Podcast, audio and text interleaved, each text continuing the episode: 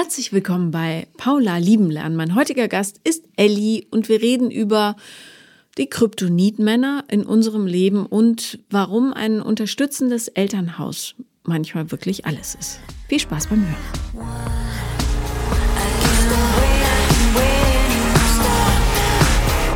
Herzlich willkommen, liebe Elli. Hallo, danke, dass ich hier sein darf. Ja, wie wundervoll, dass du gekommen bist. Du hast mir schon häufiger geschrieben. Manchmal dauert es einfach länger. Ihr wisst, wieder und wieder schreiben ist der Schlüssel zum Glück. Und du hast, das ist eine ganz süße Geschichte, du hast einen sogenannten Kryptonitmann in deinem Leben. Wer kennt ihn nicht? Äh, erst hast du mir geschrieben, er ist da, dann bist du ihn losgeworden und dann zack, war er wieder da. Wie ist der aktuelle Stand mit dem Kryptonitmann? Moment, ich sollte vielleicht kurz erklären, was ein Kryptonitmann ist. Ein Kryptonitmann, Kryptonit ist das einzige Material, gegen das Superman äh, allergisch ist, wollte ich gerade sagen. Also da verliert er all seine Kräfte. Aber der Kryptonitmann an sich ist eine Spezies, die äh, ja uns ein bisschen wie geisteskrank werden lässt, weil äh, jede Ratio verschwunden ist und wir einfach nur noch haben wollen, Meistens endet es nicht gut. Das ja. sage ich voraus. So, aber bitte, Elli, wie ist der aktuelle Stand? Ähm, er ist noch da, er ist wieder da mhm. und intensiver als zuvor. Schön. Ja, wir daten uns momentan. Mhm. Ähm, oh no.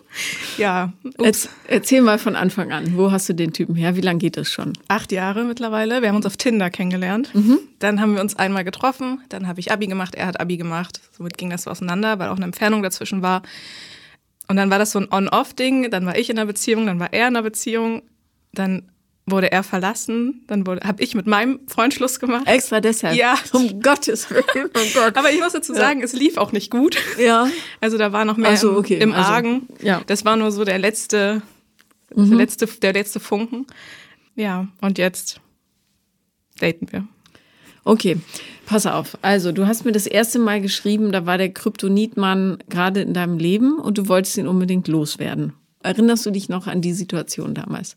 Ja. Ja. Ähm, da hatte ich gerade meinen jetzigen Ex, also meinen letzten Freund kennengelernt und mhm. da war ich so sehr verliebt in den mhm. und deswegen dachte ich, ja, jetzt kann ich das endlich überstehen. Ja. Ja. Das war so die Situation, aber Okay, pass auf. Und dann hast du mir als nächstes geschrieben, Paula, es ist ein Wunder geschehen, ich bin den Kryptonitmann los. Ja, Was war da? Dann, ähm, ich habe ich habe ihm ein Ultimatum gesetzt und ja. habe gesagt, hey, ich bin dann und dann in deiner Stadt mhm. und entweder wir treffen uns oder das war's. Mhm. So, und er hat da einfach gar nicht drauf reagiert. Er hat Ob die Nachricht nicht mal gelesen. Okay. Und dann dachte ich, okay, dann hatte ich auch damit abgeschlossen, hatte auch die Nummer gelöscht hatte ihn auch, ähm, wir haben über Snapchat geschrieben, mhm. habe das auch weggemacht, so, aber ich habe es halt nicht, also bei Snapchat nicht gelöscht, gelöscht. Das hätte ich vielleicht machen sollen. Und ja, dann hat er mir einfach wieder geschrieben später. Mhm. Und ich dachte halt in dem Moment, gut, das ging dann so vier Monate oder so, wo ich meine Ruhe hatte. Und da dachte ich, gut, jetzt habe ich es geschafft. Ich war in meiner neuen Beziehung eigentlich gesettelt, bin eigentlich angekommen, dachte ich. Und dann kam halt wieder eine Nachricht und ich habe erst gedacht, gut, die ignorierst du jetzt, aber ich habe es einfach nicht geschafft. Ich musste da draufklicken und antworten. Mhm. Das war einfach ja ein Bedürfnis. Ja, verstehe ich. Also so funktioniert das mit dem Kryptonit. Aber was ist das Kryptonithafte an ihm? Also was hindert euch daran, euch mal wirklich, wirklich zu committen? Irgendeine Idee? Grob? Keine Ahnung. Also momentan ist es, darüber haben wir jetzt auch geredet vor einer Weile.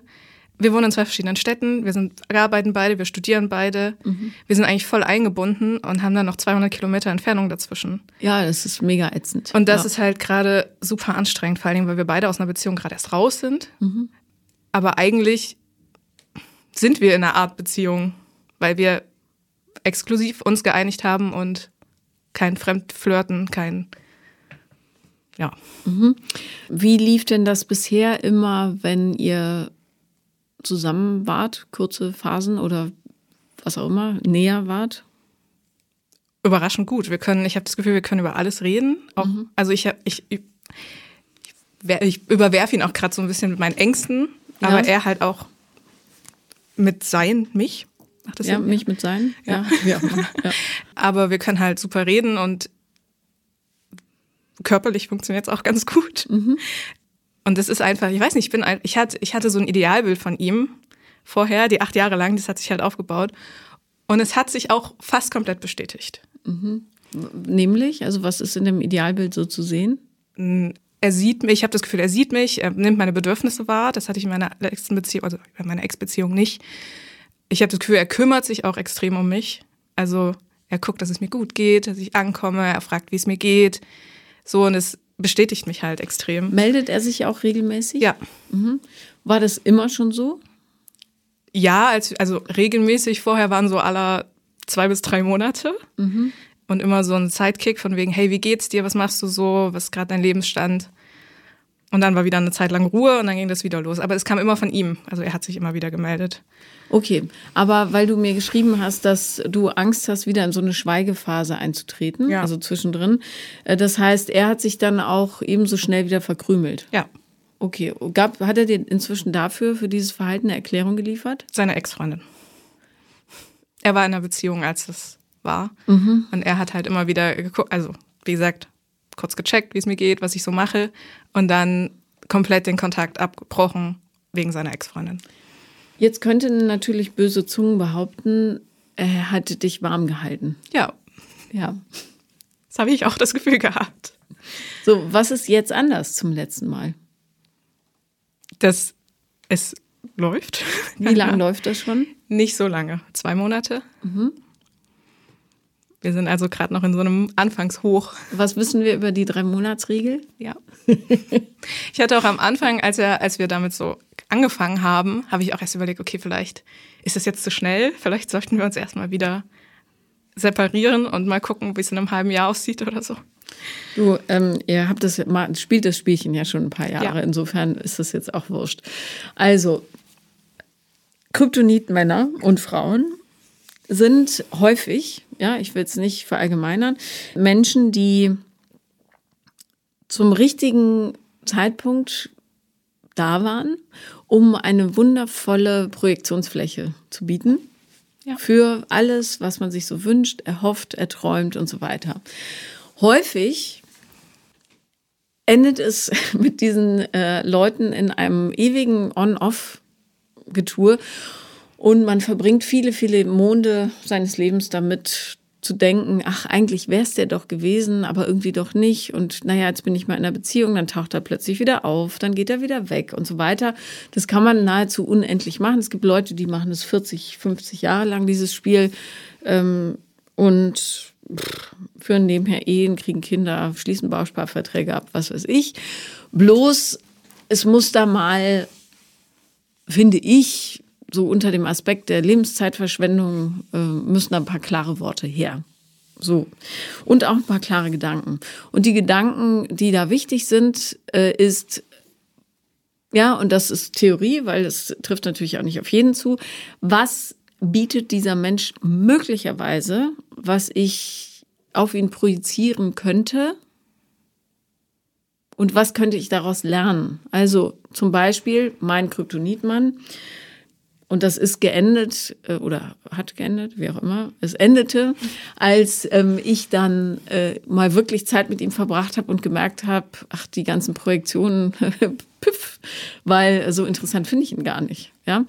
Und ähm, der hatte aus meiner Sicht das Anziehendste an ihm war, dass er völlig unverletzt war. Also das war ein Mensch, der war einer von den wenigen von uns, der wirklich eine fantastische Kindheit hat, einem, ein Mega-Elternhaus, gigantisch tolle Leute, äh, bei dem alles so einfach ging, das goldene Kind quasi. Und das fand ich irre attraktiv, weil ich als nicht so goldenes Kind dachte, wow, da scheint die Sonne, da will ich hin.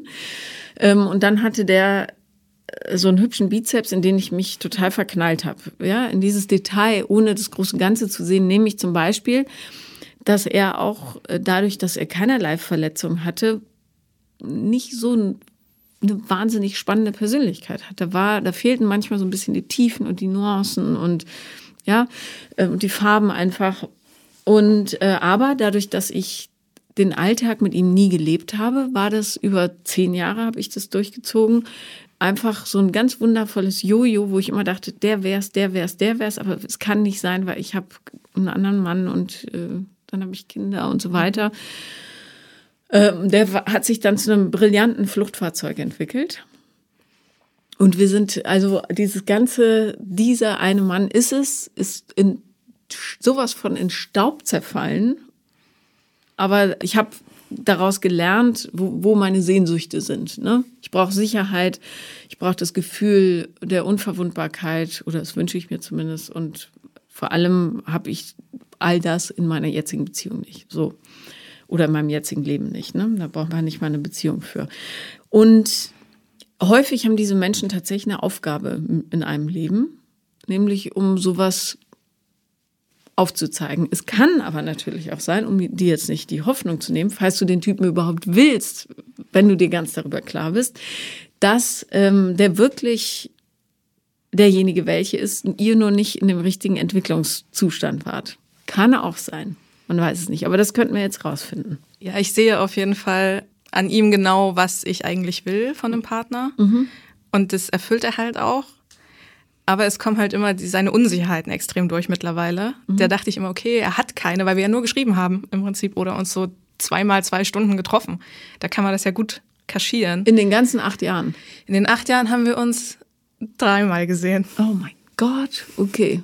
Und dann immer so zu, wir waren im Park. Mhm. Einmal. Einmal war er bei mir über Nacht, da ging aber nicht, also da lief nichts. Mhm. Da war nur Reden und sehr viel Alkohol im Spiel.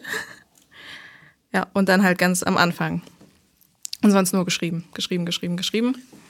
Also eine romantische Brieffreundschaft im Grunde. Ja, übers Handy. Ja, außer dass manchmal die, der Postservice lahmgelegt war. Ja. Was, was siehst du in ihm? Äh, dass ich an erster Stelle stehe. Mhm. Das hatte ich in meinem Elternhaus gar nicht. Mhm. Da war ich immer die Zweite. Mhm. Wer stand da an erster Stelle? Mein Vater. Weil? Weil er krank ist. Er Was? hat eine Immunschwäche. Mhm, okay. Das heißt, er wurde gepflegt quasi und du warst halt so da. Ja, ist, naja, also er war schon, also er hat sich auch um mich gekümmert, aber es war halt immer, es musste sich alles nach ihm richten. Wir mhm. konnten nur das machen, was er halt körperlich konnte. Mhm. Und wenn ich mal was wollte, ging es halt nicht. Also das musste halt vorher abgesprochen werden. Das verletzt sich sehr, ne? Ja, total. Ja. Mhm. Ist ja auch verständlich.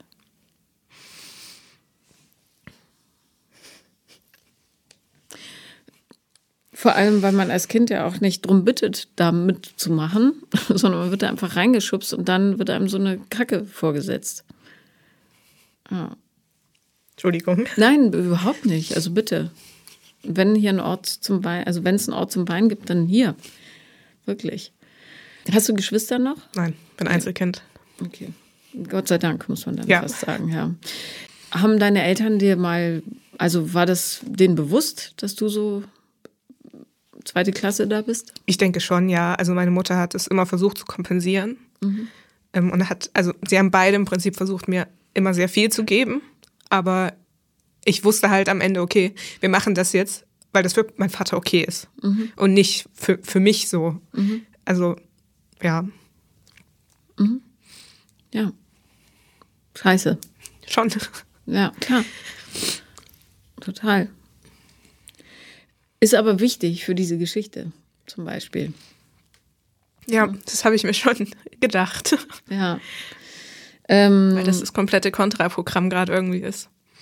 Nee, ja, zumindest ja, also ja, gefühlt. Aber die Frage ist, also manchmal, wenn man so große Sehnsüchte hat, überzuckert die Sehnsucht alles und dann guckt man nicht genau hin, weil ähm, es könnte ja zum Beispiel auch sein, dass er zwar diesen Wunsch erfüllt, aber vielleicht trotzdem gar nicht der richtige Mann ist. Ne? Ja. So, also so, ähm, was erfüllt er noch? Also du stehst an erster Stelle. Was noch? Ähm, ähm, es läuft körperlich extrem gut. Mhm. Das war bei meiner Ex-Beziehung gar nicht.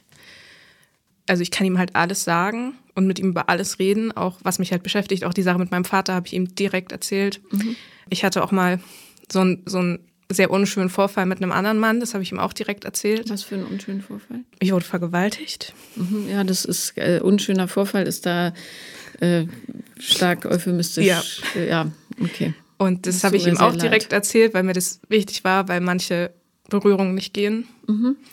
Und es war für ihn alles, also er hat mich da nicht bemitleidet, weil ich das nicht wollte, sondern er hat es hingenommen und versucht es umzusetzen. Und das hatte ich auch in meinen vorherigen Beziehungen gar nicht. Ja. Also ich fühle mich einfach ernst genommen als, als gleichgestellt. Und vorher war ich halt immer so, ja, kleiner sozusagen als mein Partner. Ja.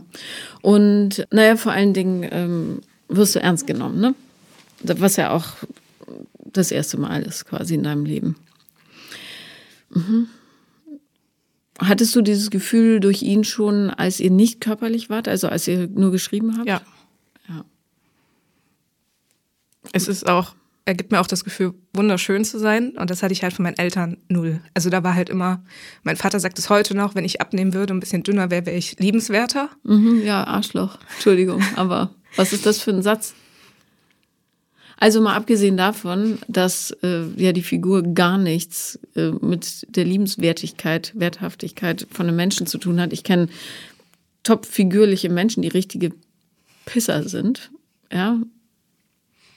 Warum, also ja, pff. beschissen. Ja, Ja. das kratzt. Ja, klar. Vor allem von den Menschen, die dich am meisten unterstützen sollten. Was macht deine Mutter dann, wenn er sowas sagt? gar nichts. Die macht manchmal noch mit, Ja? Was sagt sie? dass ich zu enge Kleidung trage. Ich sollte mein Fett doch verstecken. Sympathisch. Ja. Ja, okay. Hast du viel Kontakt mit denen? Ja, ich besuche die alle zwei bis drei Wochen. Musst Aber du dafür wegen- weit fahren? Nö. Nee. Also es geht, 100 Kilometer sind es, aber die waschen meine Wäsche. Ja, okay. Weißt du was? Äh, Du sagst mir, wo du wohnst. Ich suche dir den nächsten Waschsalon. Vielleicht können wir auch zusammenlegen für eine Waschmaschine, ganz ja, die ehrlich. kommt fast nicht in meine Bude, das habe ich schon probiert. Ja, es gibt ja auch so Mini-Toploader. Ja. Die passen. Also das, das ist kein Grund, um sich das reinzuziehen. Ehrlich gesagt.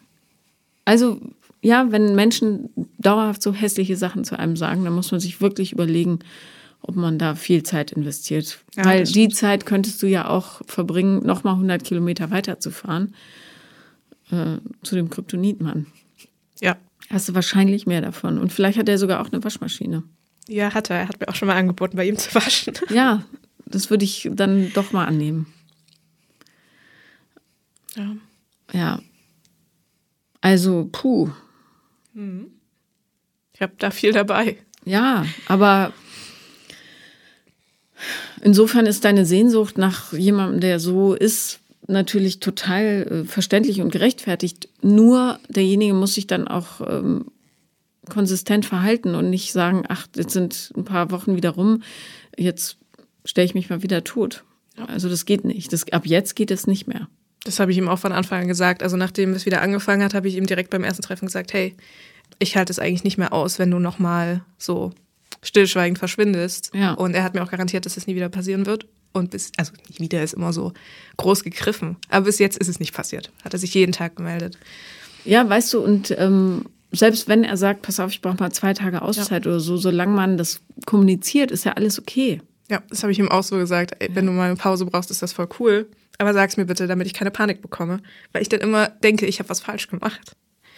Ja, was ja kein Wunder ist, wenn du in so einem Elternhaus groß geworden bist. Ne? Also, wie geht er damit um, dass du so Ängste hast? Er versucht, die mir zu nehmen. Und auch immer, wenn das wieder hochkommt, sagt er, hey, ich weiß, dass du das fühlst, aber es ist nicht so. Und ich zeige dir jetzt, dass es nicht so ist. Und ähm, ja, ich habe ihm auch, ich sage ihm auch, wenn meine Eltern wieder so einen Spruch gegen mein Körperbild schießen und dann kommt meistens von ihm eine sehr lange Sprachnachricht mit, wie schön ich bin und dass ich mir das nicht zu Herzen nehmen soll, weil ich ein toller Mensch bin und so.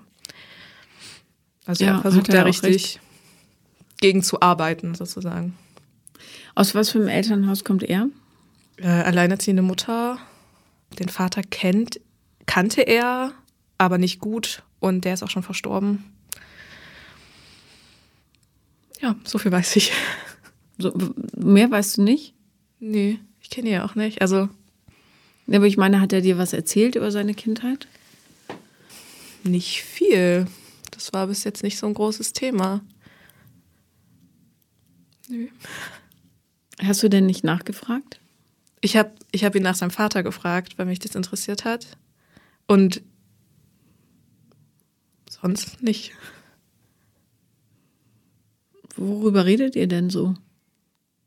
über unseren, über jetzige, was gerade so im Leben abgeht. weil ich total eingebunden bin und er ja auch. Also das werten wir aus. Über unsere Freunde, wo wir so, wie unsere Freunde so drauf sind. Das werten wir aus. Was studierst du denn? Journalismus. Rede ich zu förmlich, wurde mir schon mal gesagt, so nein, nein, alles manchmal. Gut, aber das werten wir aus in unseren privaten Konversationen. Ja, ja. okay. Ähm, naja, ich frage nur deshalb, weil ähm, in den acht Jahren, die ihr Zeit hattet, euch Sachen zu schreiben, die ja äh, doch voller Dramatik waren, ja, und sehr viel, wo ist er denn wieder? Hallo, da bin ich wieder.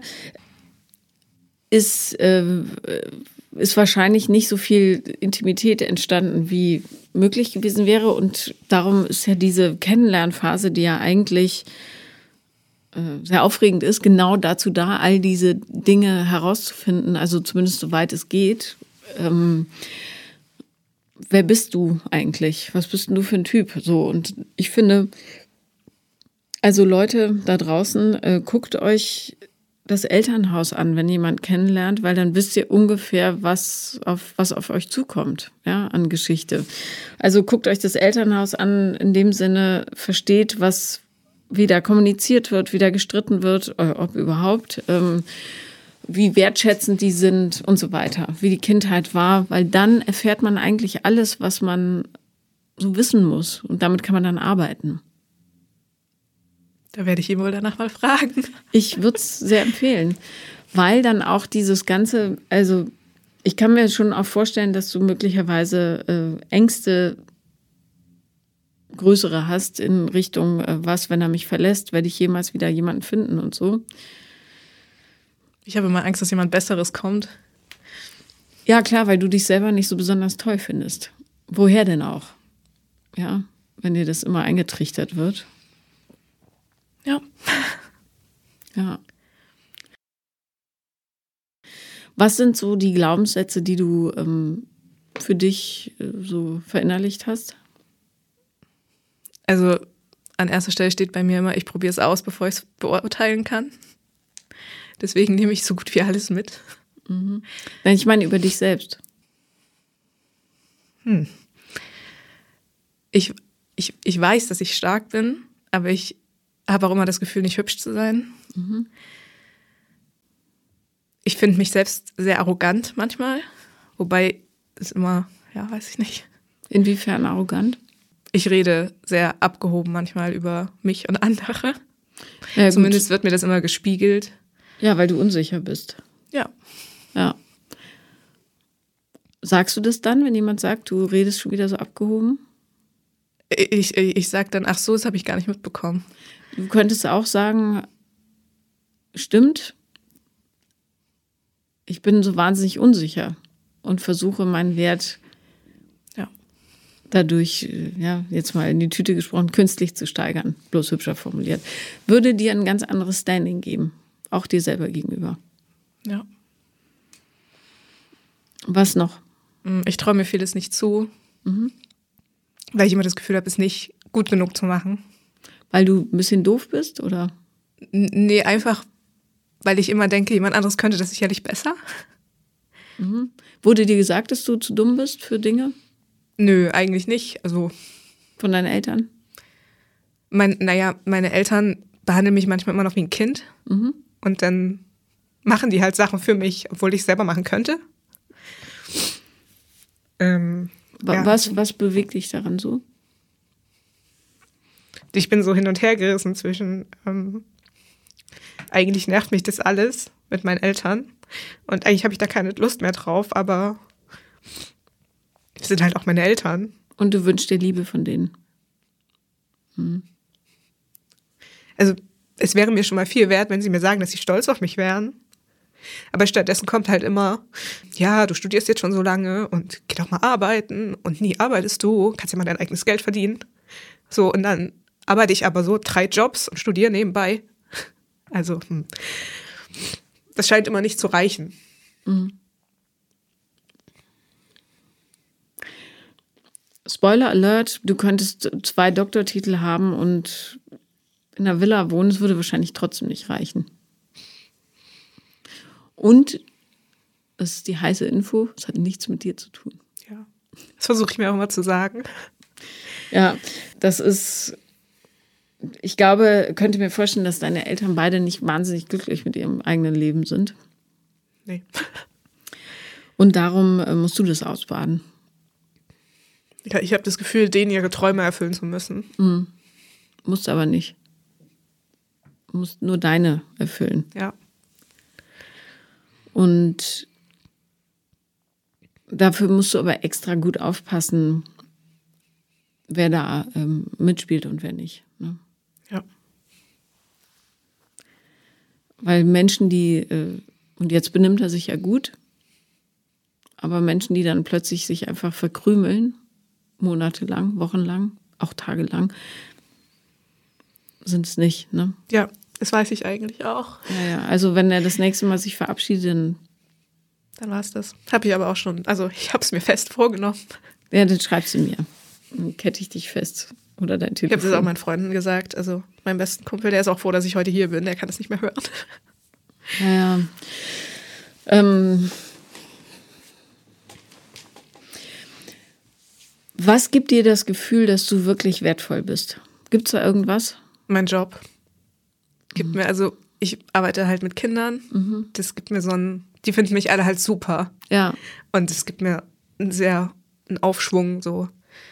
Ähm, naja, Kinder sehen halt das Wahre, ne? Ja. Die gucken tiefer. ich bin, ich mache einen Sport. Da gehöre ich immer zur Aufstellungsliste dazu, zum Kader. Das ist ein gutes Gefühl. Was für ein Sport? Ähm, Nischensport, wenn ich das jetzt aber sage, das ist so Okay, klein. Dann, ist, dann sag's nicht. Aber nachher musst du es mir sagen, interessiert mich. Ähm, und Ja. da werde ich halt, die freuen sich immer extrem, wenn ich komme, wenn ich zum, also wenn wir zusammen trainieren können, da kriegt man, ist einfach ein super Team. Und da fühle ich mich richtig gut aufgehoben. Und da gehe ich auch mal raus und denke mir, ich bin stark, ich kann das, ich bin sportlich, wobei ich ja immer gesagt bekommen habe, ich bin zu dick, um Sport zu machen. So. Du, es gibt Tänzerinnen, Ja. Wahnsinnstänzerinnen, die sehen aus wie kleine Bälle. Also Ja. Und es ist halt auch in dem Team einfach okay, wenn ich sage, Leute, ich habe keine Kraft mehr. Und dann ist es halt einfach in Ordnung. Da kriegt man keinen auf den Deckel für.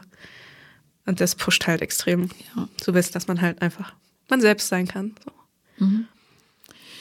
Also ich bin froh, dass du den Sport auch hast, weil sich nur über die Arbeit gut fühlen, das führt dann schnell so aufs falsche Gleis, weil du dich dann nur über Leistung definierst. Also Ja. und dann bist du diejenige, die immer die extra Stunden macht und am Wochenende und so weiter. Äh, bist du das schon? Nein, Okay, gut. zum Glück nicht. Ja. Ähm, aber du hast ja äh, sicher schon von, äh, von diesen Übungen gehört, wo man vorm Spiegel steht und sich selber sagt, so, Das mache ich auch. ja, Also ich, ich höre ja nun deinen Podcast schon sehr, sehr lange. Und deswegen habe ich auch damit angefangen, weil das ja immer wieder kam. Ja, also ich sag's nochmal, für alle, die die Folgen davor vielleicht nicht kennen, ähm, diese, ja, was so ein bisschen esoterisch äh, verschachert wurde, diese Affirmationen, die funktionieren deshalb, weil das Gehirn umprogrammierbar ist. Das heißt, das Gehirn glaubt im Wesentlichen das, was man ihm vorsetzt. Also wenn ich immer sage, ich bin die hässlichste Kröte auf Gottes weiter Flur, sagt das Gehirn, alles klar, verstanden, äh, speichern wir so. Wenn du aber Dinge sagst wie, äh, ich bin stark, ich bin eine tolle Freundin, ich bin wirklich humorvoll, ich bin schön, ähm, meine Nase ist mega putzig, ja, und nicht, dass Aussehen wichtig wäre, aber ja. Ja. so präsentieren wir uns normal der Welt, ähm, dann wird das Gehirn irgendwann sagen, weil es gar nicht anders kann, ja, okay, alles klar, ist so gespeichert. Und darum funktioniert das. Also nachweislich. Ja, es gibt eine Studie der Stanford University zum Beispiel. Für alle, die googeln wollen, einfach mal auf Englisch das eintippen. Ähm, es funktioniert tatsächlich und ähm, es ist vor allen Dingen löst natürlich auch nicht alle Probleme, aber es ist eben ein erster Schritt, um aus diesem aus dieser ständigen Selbstverleumdung und, äh, und Beleidigung rauszukommen. Ähm, guck mich an, äh, ich fette, nutzlose Sau, äh, nie kann ich und kein Wunder, meine Haare sind strähnig, äh, was weiß ich, meine Knie zu knubbelig. Kein Wunder, dass ich dankbar sein muss, wenn überhaupt mir jemand zuwinkt. So ungefähr, ja. Ähm, weil dieser, also immer wenn man ähm, sehr schlecht über sich selbst denkt, lohnt es sich durchaus auch hinzuschauen, woher diese Gedanken kommen. Ne? Wer hat die da reingepflanzt? Äh, vermutlich nicht man selber. Ne? Also zu 99 Prozent. Und wenn man weiß, wer die da reingepflanzt hat, kann man noch einen Schritt weitergehen und gucken, was hat der oder diejenige eigentlich für eine Story? Warum könnte sie ein Motiv haben, sowas zu mir zu sagen? Und dann kommt man relativ schnell an den Punkt, wo man versteht, dass das Gesagte nichts mit dir zu tun hat, sondern ausschließlich mit der Person, die es gesagt hat. So. Und dann kann man das schon mal so ein bisschen trennen. Das tut natürlich trotzdem noch weh, aber du weißt, eigentlich ist es eine Schuff und keine tödliche Schussverletzung. Ja. So. Und dann muss man sich das Umfeld halt so kuratieren, dass es wirklich nur Leute sind, die, wie du vorhin gesagt hast, dich an erste Stelle stellen, ohne sich selber zu vergessen, die sehen und dich auch pflegen wollen, weil sie dich wertschätzen. So. Ja. Gleiches gilt natürlich auch für Partner, speziell wenn da so eine kleine On-Off-Historie dahinter steckt. Egal wie oft ihr euch dann jetzt, das macht das Ganze ja noch ein bisschen schräger, wenn ihr euch nur schriftlich über all die Jahre im Wesentlichen ausgetauscht habt.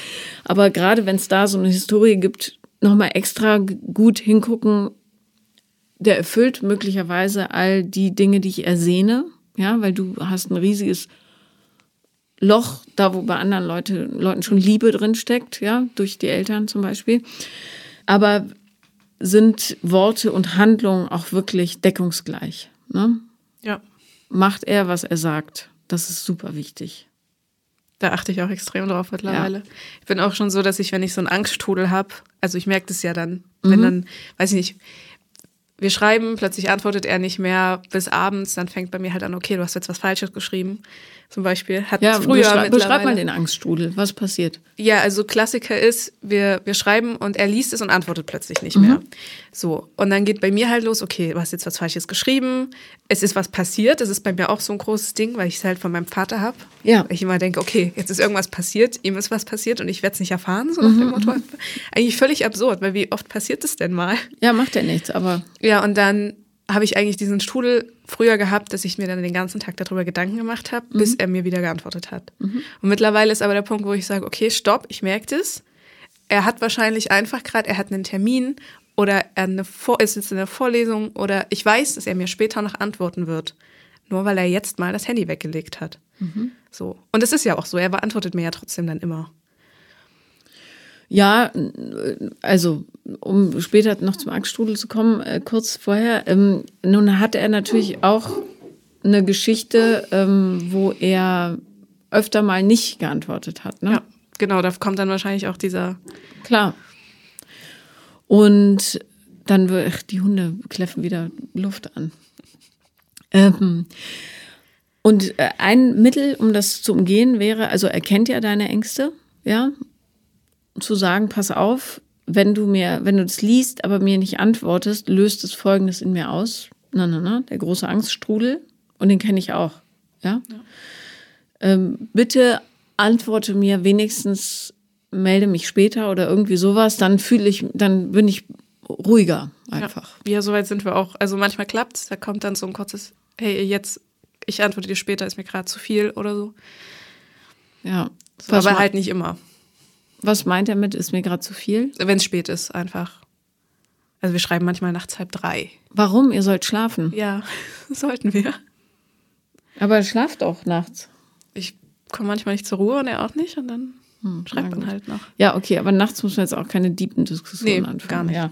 Aber genau, aber dann soll er nur kurz, keine Ahnung, ein Emoji schicken oder was, dass du weißt, ist alles okay, das reicht ja.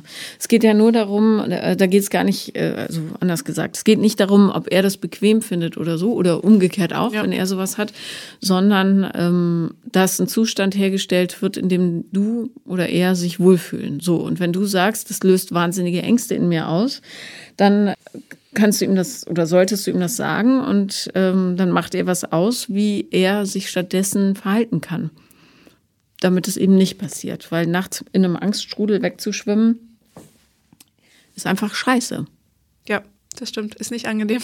Nee, und dann bist du morgens todmüde. Und wenn man müde ist, äh, steigt A, der Appetit, die Depressionsneigung und du bist 60 Prozent weniger belastbar.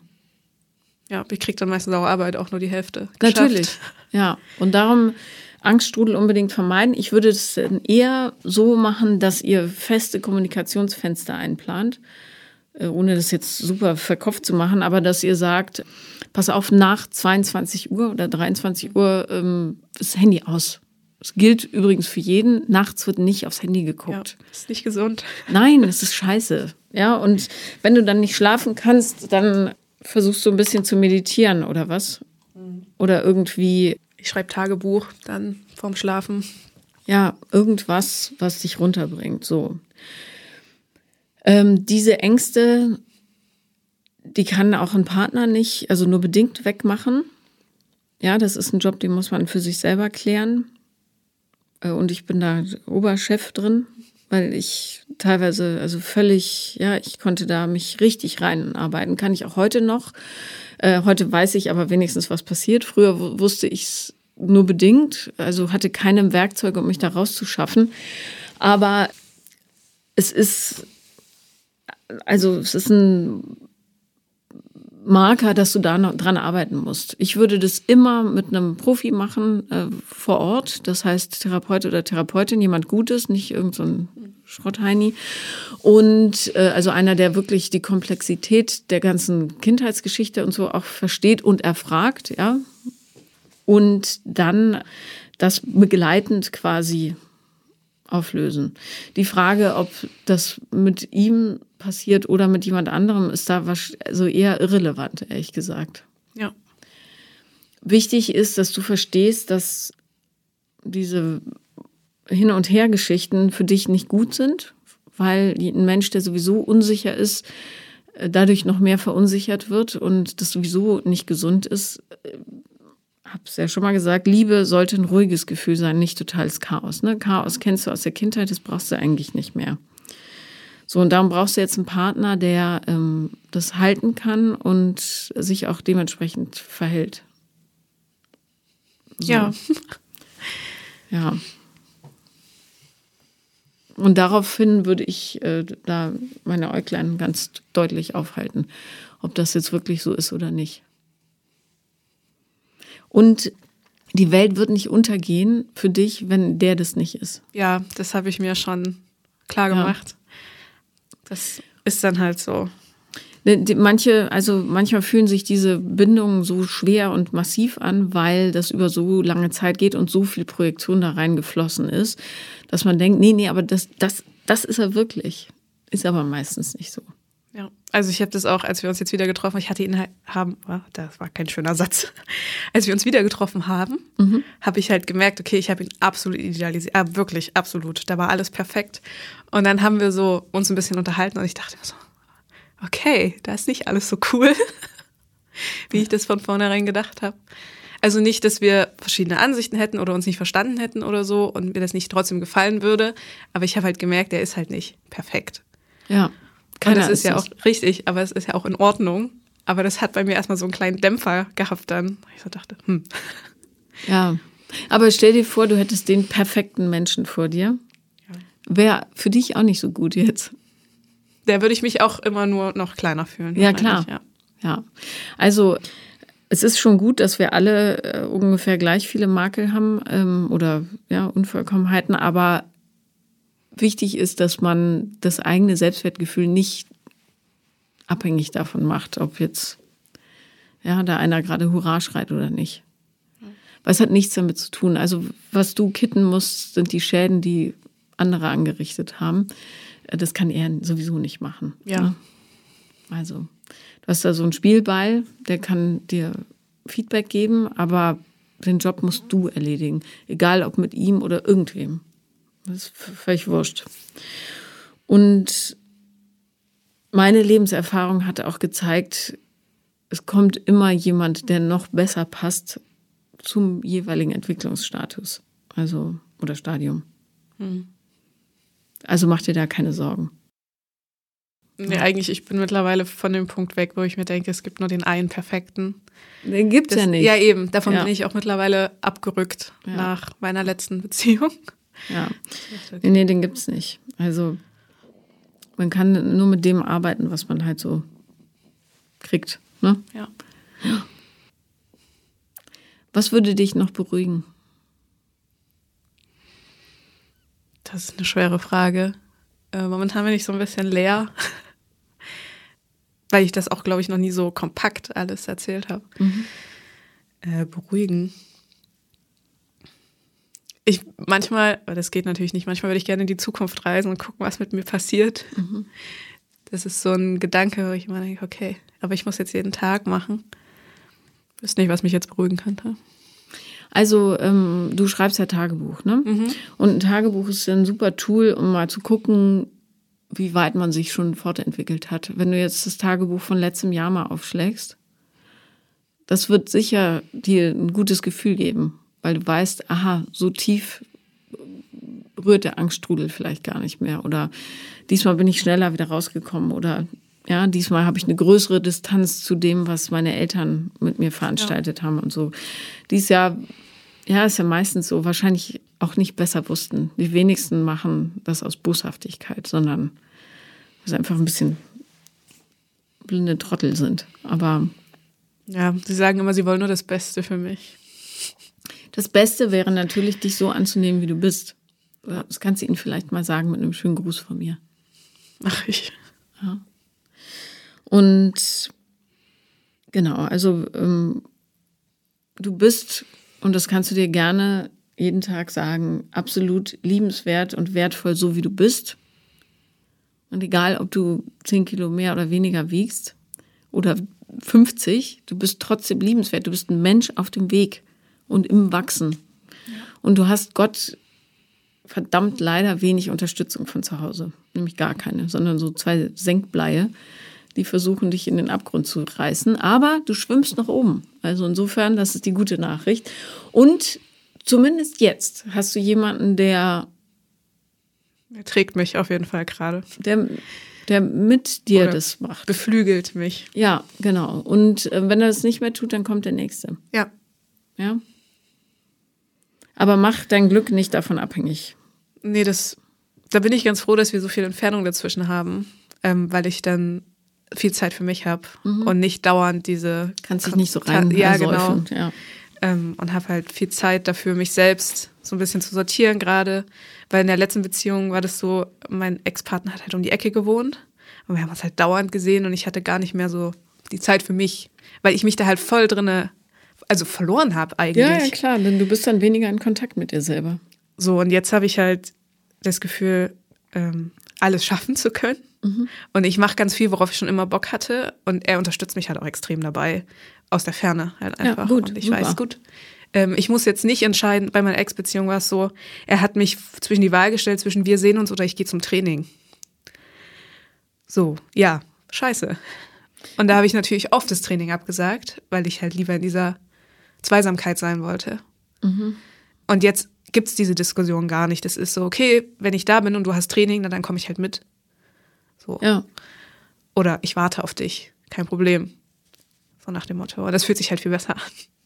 Ach so, er hat gesagt, entweder wir sehen uns oder genau, also nach dem Motto, also beides geht nicht. Nee, ja. so nach dem Motto, ja, also wir können uns dann und dann in der Woche sehen. Und dann meinte ich, ja, habe ich aber Training. Und dann meinte er, naja, dann musst du dich wohl entscheiden. Ja, das ist scheiße. Ist unfair. Ja, voll unfair. Ja. Also gut. Ist gut, dass er das so macht, ja. Ja. Und ich würde mir dies vielleicht zum Abschluss nochmal genau überlegen, wo ich meine Wäsche wasche. Ja. Ich glaube, es gibt genug Leute mit Waschmaschinen. Ich glaube auch. Vielen Dank, dass du da warst. Danke, dass ich hier sein durfte. Das war Paula lieben lernen und wenn ihr auch mal dabei sein wollt, dann schreibt mir auf Instagram und ihr wisst, wenn ich nicht direkt antworte, schreibt nochmal, nochmal Vielleicht sogar nochmal. Irgendwann finden wir uns.